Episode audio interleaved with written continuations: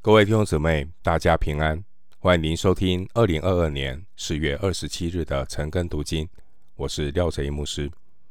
今天经文查考的内容是马拉基书第二章十七节到第三章第六节。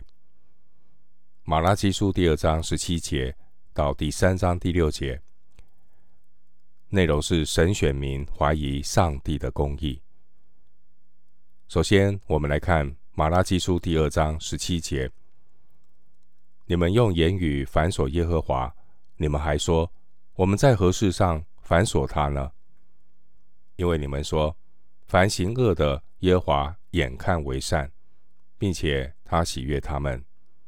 我说公义的神在哪里呢？二章十七节，我们看到神的百姓漠视神的圣洁和公义。他们用言语反锁耶和华，说：“凡行恶的人，他都不管。”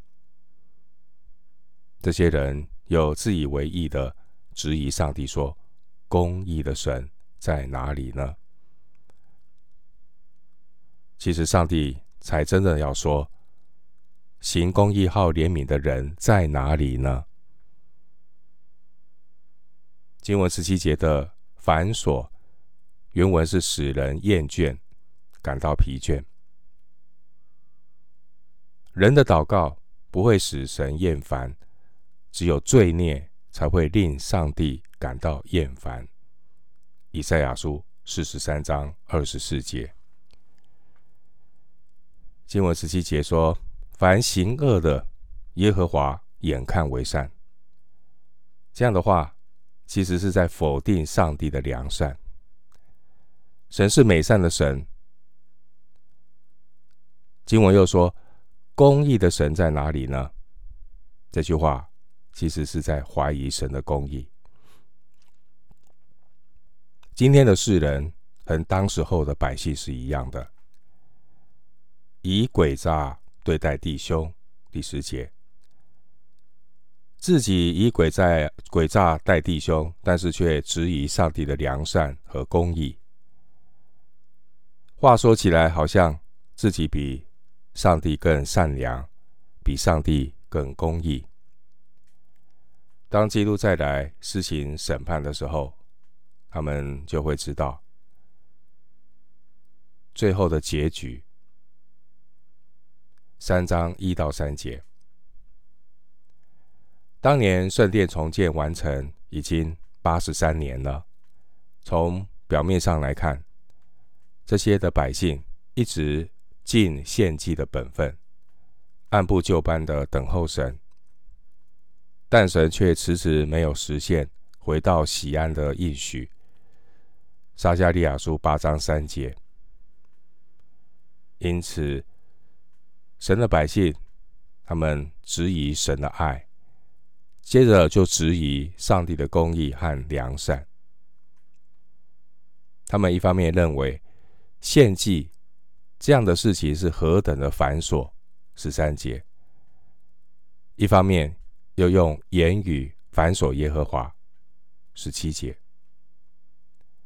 今天许多信徒的侍奉，并不是出于对上帝的爱那种的回应。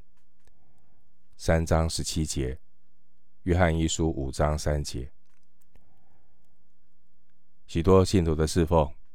是从肉体中发动，热心是靠喝彩来支撑，灵性是用刺激来维持，经不起失败、寂寞和等候。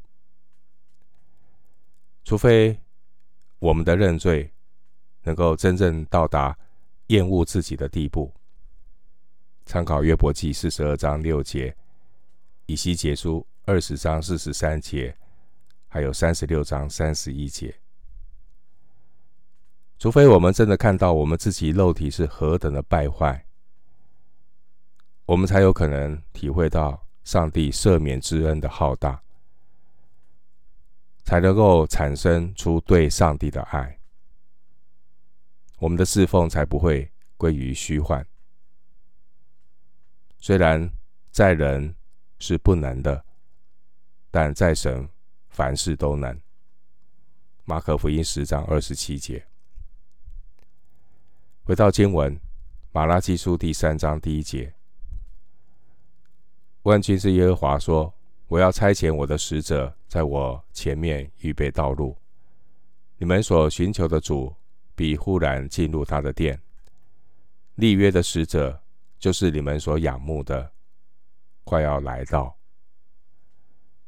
三章一节，这是上帝答复二章十七节这些。假冒为善、自以为义的百姓所提出来那些不敬虔的挑战，神将会差遣他的使者。这个应许随着施洗约翰的出现开始应验，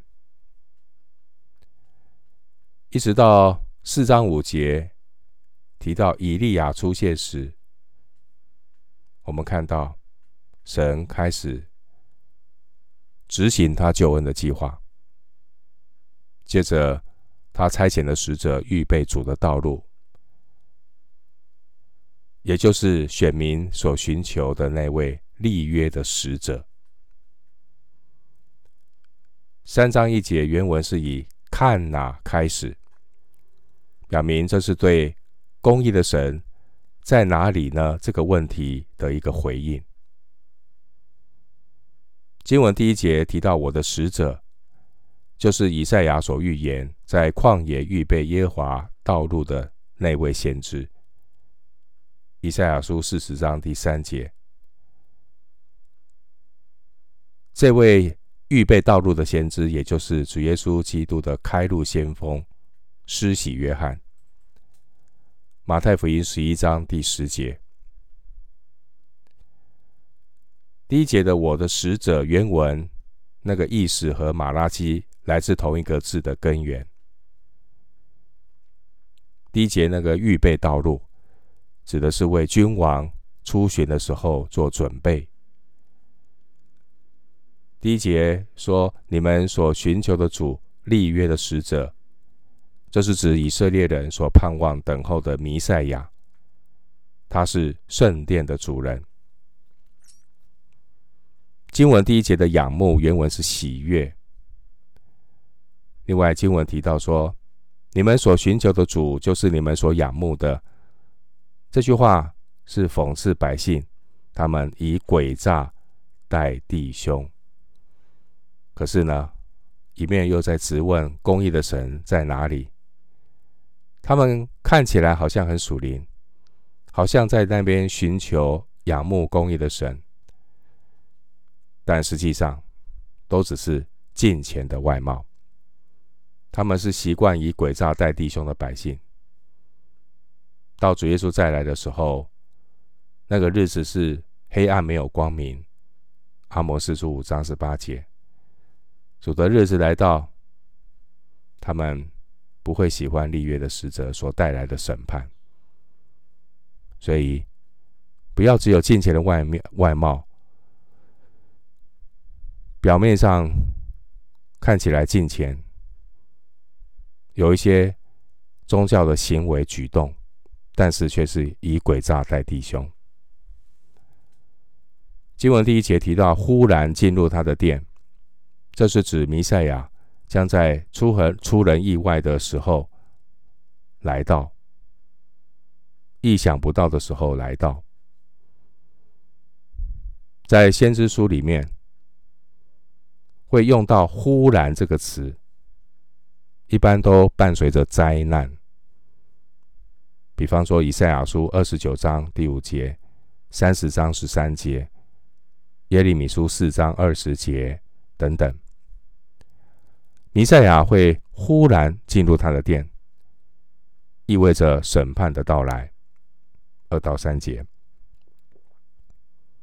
当年所有的百姓在圣殿重建完成之后。他们已经等了八十三年，还没有等到神回到西安。撒迦利亚书八章三节，所以他们失望的质疑：公义的神在哪里呢？二章十七节，在阿摩斯书五章十八节有说到：想望耶和华日子来到的有祸了。这些人表面所寻求、所寻求的神，所仰慕的，实际上不是他们心里所想要的。其实他们是醉翁之意不在酒啊，如同当时候以色列百姓，虽然他们按部就班的献祭。但实际献祭的动机并不是爱的回应，也不是凭着公义献供物给耶和华。你看到他们献那些有瑕疵的祭物，所以上帝要显明这些百姓的愚昧。上帝宣告：你们所寻求的主必忽然进入他的殿。第一节，并且要使耶和华的荣光充满了殿。以西结书四十三章第五节，上帝要彻底的洁净他的百姓，要使犹大和耶路撒冷所献的供物蒙耶和华的悦纳。第四节，回到经文，马拉基书第三章二到四节，他来的时日子，谁能担得起呢？他显现的时候。谁能立得住呢？因为他如炼金之人的火，如漂布之人的碱。他必坐下如炼尽银子的，必竭尽力为人，熬炼他们像金银一样。他们就凭公义献供物给耶和华。那时，犹大和耶路撒冷所献的供物，必蒙耶和华悦纳，仿佛。古时之日，上古之年。第三章二到四节，我们看到主再来的日子将是第二次的降临。神要来审判罪。当上帝审判罪的时候，谁能够立得住呢？我们从基督耶稣洁净圣殿这件事。可以看出先知描绘出来的那个洁净的施工。等到主耶稣第二次来临的时候，才是最后完全的成就。经文提到立位人的孩子，这些立位人之子，也就是祭司们，祭司们将要被洁净，以至于他们能够。献上圣洁公义的供物，蒙耶和华神悦纳，仿佛古时之日，上古之年。所以献祭的人和献的祭物同样都重要，要分别为圣。经文第二节提到炼金之人的火，是为了把渣滓从金银中分离出来，目的是使金银的纯度可以更高。人若自洁脱离卑贱的事，就必做贵重的器皿。经文第二节提到碱，这是指从植物中提炼出来清洗衣物的碱性物质。耶利米书二章二十二节，这种碱可以洁净衣服。在第二节说炼金之人的火，漂布之人的碱，这些都是比喻。上帝对自己百姓的审判，这样的审判，并不是像四章一节所形容的烧着的火炉，因为那边烧着的火炉，那个审判目的是为了要毁灭仇敌，但是这里的审判目的是为了炼尽百姓。经文第三节坐下，原文是居住停留，指的是炼金的人。全神贯注的坐在那里，上帝他的眼目在我们身上，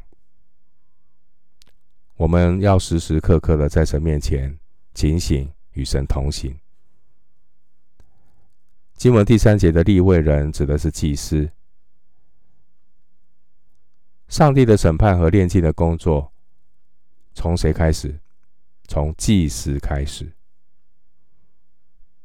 经文第三节，上帝对祭司的熬炼，目的是要炼净他们，使他们能够凭公义献供物给耶和华，而不是敷衍了事的侍奉。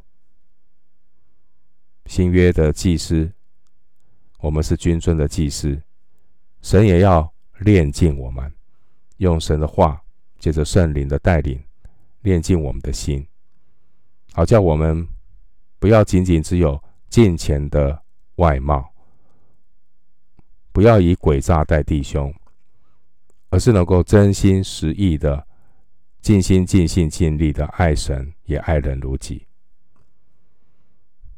经文第四节，那个时候指的是弥赛亚国度的时代。第四节说古时之日，上古之年，这是指亚伯拉罕、摩西和大卫的时代。弟兄姊妹，今天主耶稣是不是我们所寻求、所仰慕的呢？但很多人，主耶稣对他们的意义。不过是好像阿拉丁神灯一样，是一个来满足自己的一个救主，而不是在他们生命当中尊伟大的那个主宰。我们有没有尊主为大呢？还是只是寻求耶稣来安慰自己，来满足自己的欲望？不要忘记第五节。提到，当主临近我们的时候，他会来熬炼我们，光照我们里面的动机，盼望我们能够用单纯爱主的心来回应神。而那个单纯爱主的心，来自于神先爱我们，因为我们爱神先爱我们。当我们有这样一个单纯爱主的动机，存着感恩的心。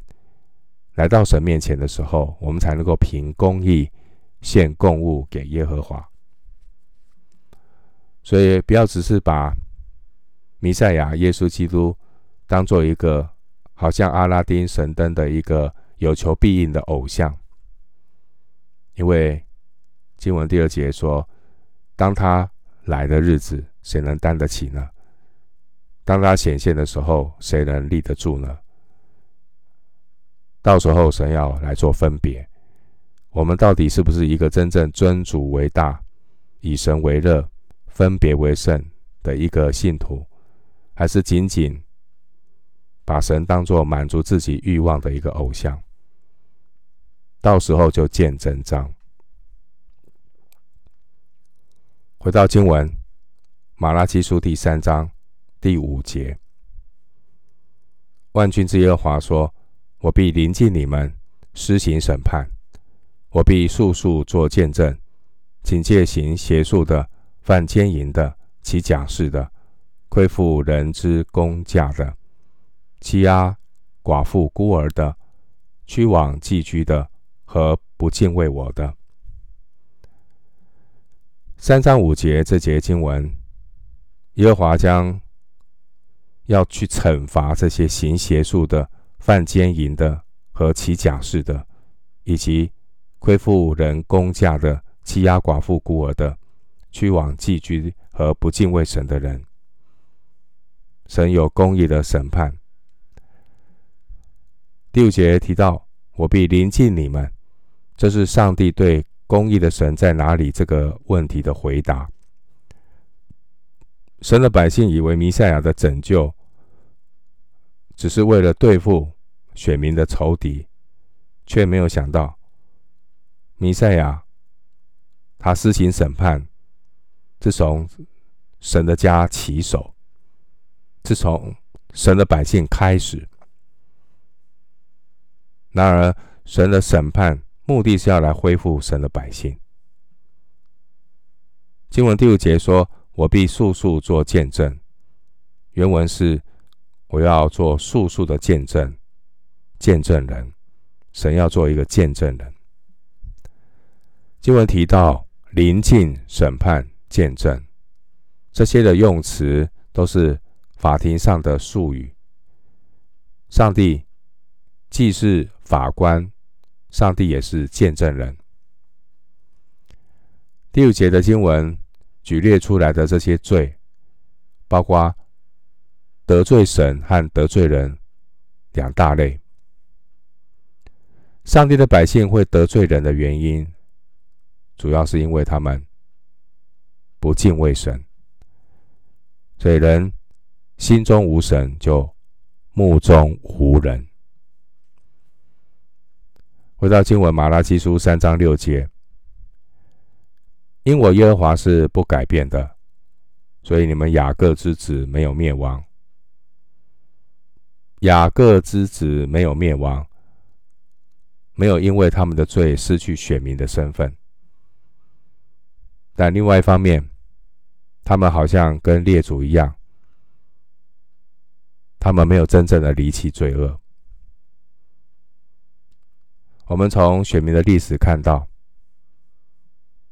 上帝的选民一直以来在犯罪的事情上面是没有改变的，然而上帝的恩慈也没有改变。这是一个极为讽刺的对比。